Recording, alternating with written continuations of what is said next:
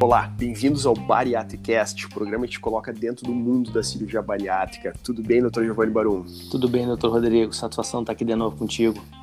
Satisfação imensa aí dar continuidade ao nosso projeto do Bariatricast.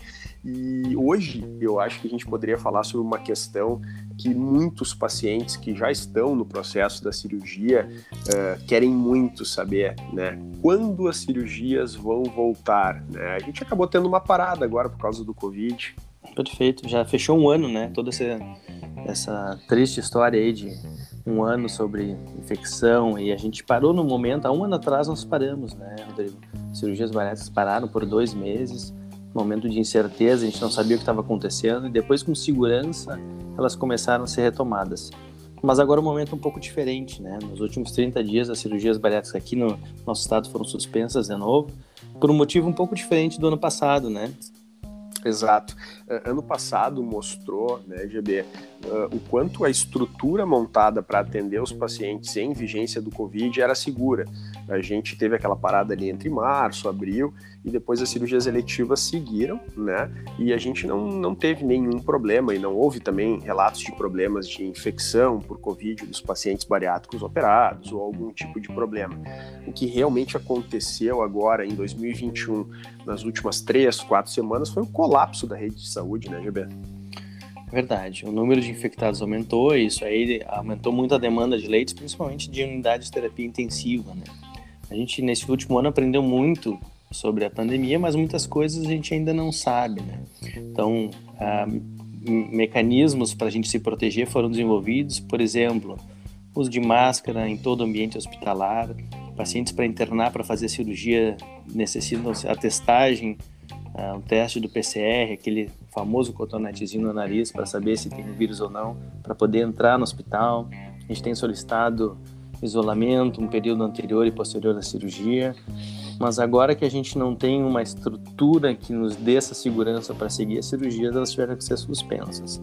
E algumas coisas mudaram, né? Então essa nova variante que acabou aparecendo aqui no Brasil e outras no, em outros locais do, do mundo, né? Que parece ser uma variante do Covid que infecta de forma mais fácil, ela parece ser um pouco mais agressiva também, atingir uma parcela de pacientes diferente um pouco daquele padrão né, do Covid conhecido de idoso, uh, paciente com doenças crônicas, então pacientes mais jovens vêm sido acometidos. E eu acho que tanto eu quanto tu, a gente acabou tendo algum envolvimento com pacientes Covid, né? E é, é muito estranho a gente ver os nossos hospitais, enfim, o nosso ambiente de trabalho hoje, uh, muitas vezes focado, modificado para atender esses pacientes, né? Eu acabei atendendo alguns pacientes uh, na, na sala de recuperação do bloco, onde a gente costuma normalmente operar os nossos pacientes de cirurgia bariátrica, e é estranho ver aquilo transformado muitas vezes numa UTI improvisada para poder atender essa demanda. É verdade, e na lida com esses pacientes a gente percebeu uma coisa, né? O número de pacientes obesos em leitos de CTI é um número expressivo, né?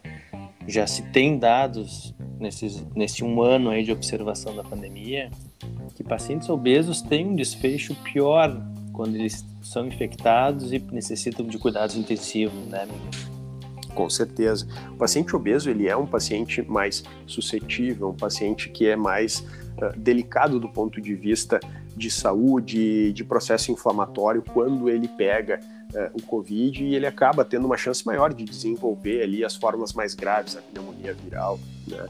Então, por isso esse cuidado, por isso não só também dos pacientes bariátricos, mas de todas as cirurgias em geral, houve uma retração nesse período e, e eu acho que assim, ó, isso que é fundamental.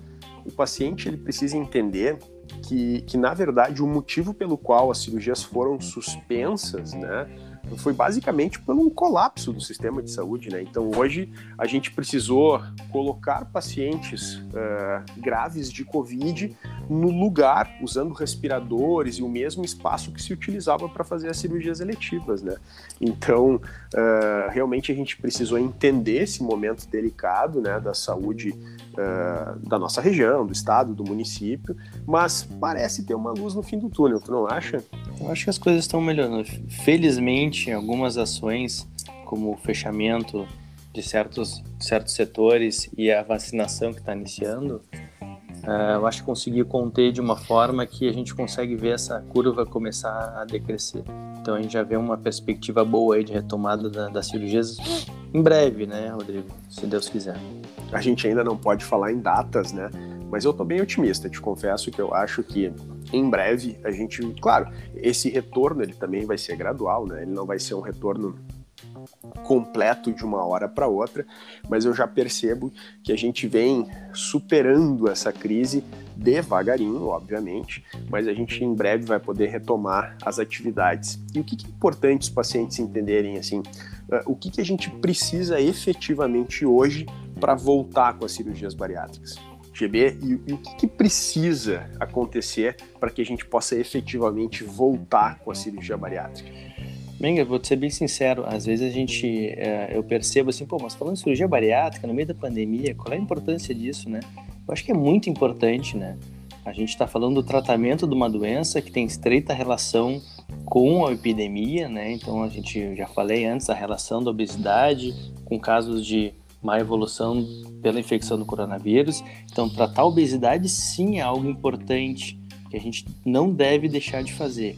Obviamente, no momento de colapso, a gente tem que postergar um pouco e dar um tempo para que o sistema de saúde consiga ter as mínimas condições para poder aceitar um paciente e tratar.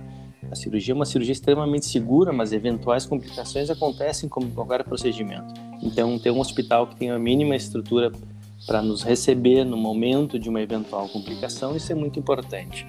Mas isso eu, eu vejo num futuro muito próximo acontecer uh, pela grande capacidade que todos os hospitais tiveram de se remodelar e abrir novas áreas, e também, de novo, como eu falei antes, sabendo da importância de seguir o tratamento dessa outra pandemia, que não é a do coronavírus, que é a da obesidade, que a gente tem que seguir tratando.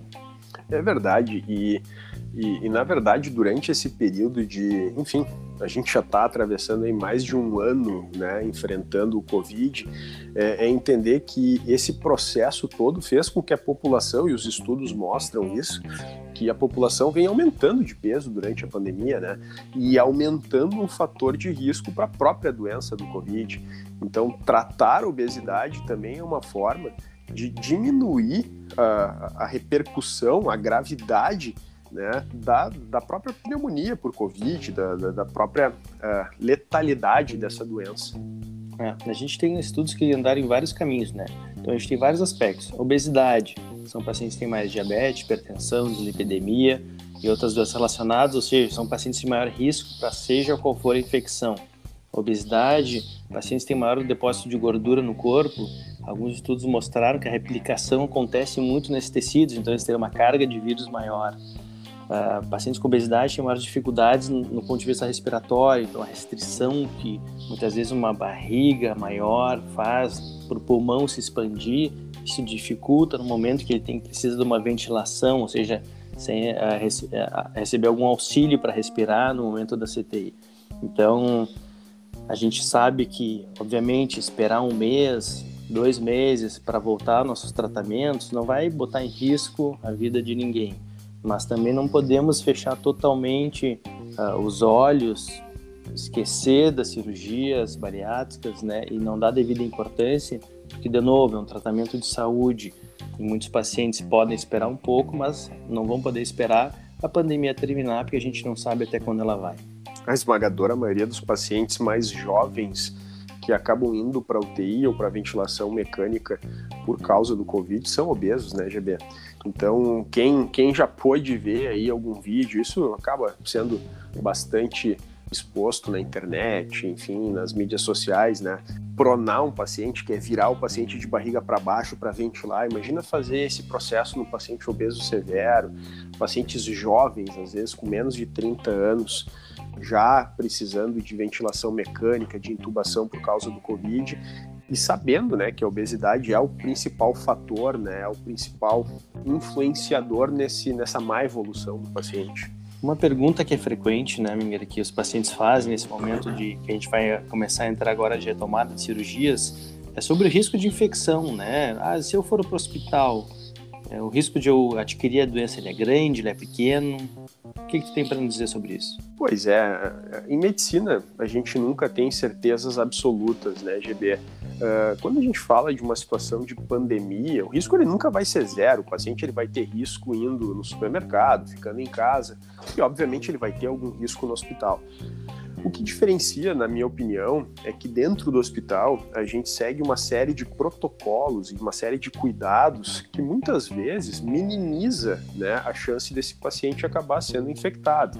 Então a gente mantém uh, de forma bastante estreita os cuidados com a higienização, uso de máscara. A boa parte dos pacientes que vão para o hospital fazer algum tipo de tratamento, eles acabam fazendo uma testagem antes para ver se tem Covid, se são positivos ou não. Todos então, os pacientes bariátricos, né, Miguel? Isso, na cirurgia bariátrica, todos, e eu acredito que esse protocolo tende a mudar, né, GB? Agora, mesmo em cirurgias, por exemplo, de alta ambulatorial, possivelmente esses pacientes também, durante essa, esse aumento do número de casos, eles vão acabar sendo solicitados, né, a testagem do Covid antes de fazer, por exemplo, uma hérnia, uma vesícula, né? Então, assim, quando a gente coloca, quando a gente pesa esse risco do paciente, uh, entre tratar a sua doença e o risco da infecção hospitalar, a chance dele ter um prejuízo, uh, ter uma complicação por causa da sua doença, ela é infinitamente maior do que a chance dele vir a pegar o Covid ali dentro do hospital, né? Então, eu acho que é, é fundamental que a gente não esqueça das outras doenças, mesmo durante um processo pandêmico aí que vai durar, sei lá, um ano, dois, né? Verdade. Felizmente, estamos entrando no processo de vacinação, né, Mega? Uh, o que, que, tu poderia dizer para aquele paciente que está se perguntando lá? Me vacino? Eu sou obeso? Uh, recém fiz a cirurgia, fiz a cirurgia há um ano. O que, que eu devo fazer em relação se, se eu for chamado para vacinação? Ah, com certeza, a vacinação ela é imperativa para todos nós, né, independente do peso, e mesmo aqueles pacientes que operaram, né, GB, às vezes o paciente ele fica um pouco receoso, ah, eu me operei, uh, eu tô com a parte imune menor, então eu estou mais suscetível a infecções. É claro que naquele período ali, pós-cirurgia imediato, talvez o paciente acabe enfrentando algum processo, ele fica um pouco mais debilitado ou tenha um pouco mais mais suscetível, né, do ponto de vista imunológico, mas no momento que ele começa a perder peso e no momento que ele começa a ficar mais saudável, com certeza os riscos dele frente a qualquer questão relacionada à infecção ou até mesmo a vacina fica muito menor. Então, com certeza, todo mundo deve se vacinar independente, né, se o paciente é obeso ou se não é, é a vacinação é o método mais eficiente para a gente poder conter esse processo de pandemia. E eu espero que realmente isso ganhe velocidade como parece que vem ganhando. Perfeito. Só responder uma última, última pergunta. Estou iniciando minha avaliação, estou pensando em fazer cirurgia, estou no processo final para cirurgia, estou só esperando meu médico me chamar. Acho que falta pouco, né, Minger? Eu acho que em breve a gente vai estar retomando uh, tudo na, todas as cirurgias na sua plenitude e, e poder oferecer esse tratamento, mas de novo, não vão ser 30 dias, 60 dias que vão comprometer um planejamento que ele é para toda a vida. Bom, GB, eu acho que a gente tem que dar a cara a tapa aqui no, na nossa conversa. O que, que tu acha? Tu acha que a gente volta em abril ainda? Hoje a gente está conversando aqui no finalzinho do mês de março de 2021. Uh, o que, que tu acha? Tu acha que em abril a gente já volta com as cirurgias? Abril vamos ter cirurgias. Tomara, né? Eu também acho, estou bem otimista em relação a isso. É claro que essa decisão não depende nem de mim, nem de ti, não é uma Perfeito. escolha, não é uma escolha individual do cirurgião, obviamente, mas a gente depende de instâncias superiores aí desde da Secretaria Estadual, Secretaria Municipal da Saúde, até mesmo das instituições, né? Então, da, da, direção dos hospitais dos quais a gente opera. Então, isso é fundamental. O paciente entender que não é uma escolha do cirurgião, sim uma questão de saúde pública, né? Então, a gente respeita isso, mas no momento que a gente considerar que seja minimamente seguro voltar com as cirurgias e, obviamente, explicando bem para o paciente. O paciente ele vai ter que entender todos os processos, possivelmente ele vai ter que assinar termos de consentimento, na verdade, onde ele atesta que entende os riscos e entende a situação que a gente está vivendo. Muitos pacientes vão ter que coletar o exame antes da cirurgia, enfim, tudo visando o procedimento mais seguro e mais efetivo para o nosso, nosso paciente. Perfeito. São realidades um pouquinho diferentes em cada região, então muito importante buscar o cirurgião e conversar com ele, saber se é isso que está acontecendo na sua região, né, Menguer?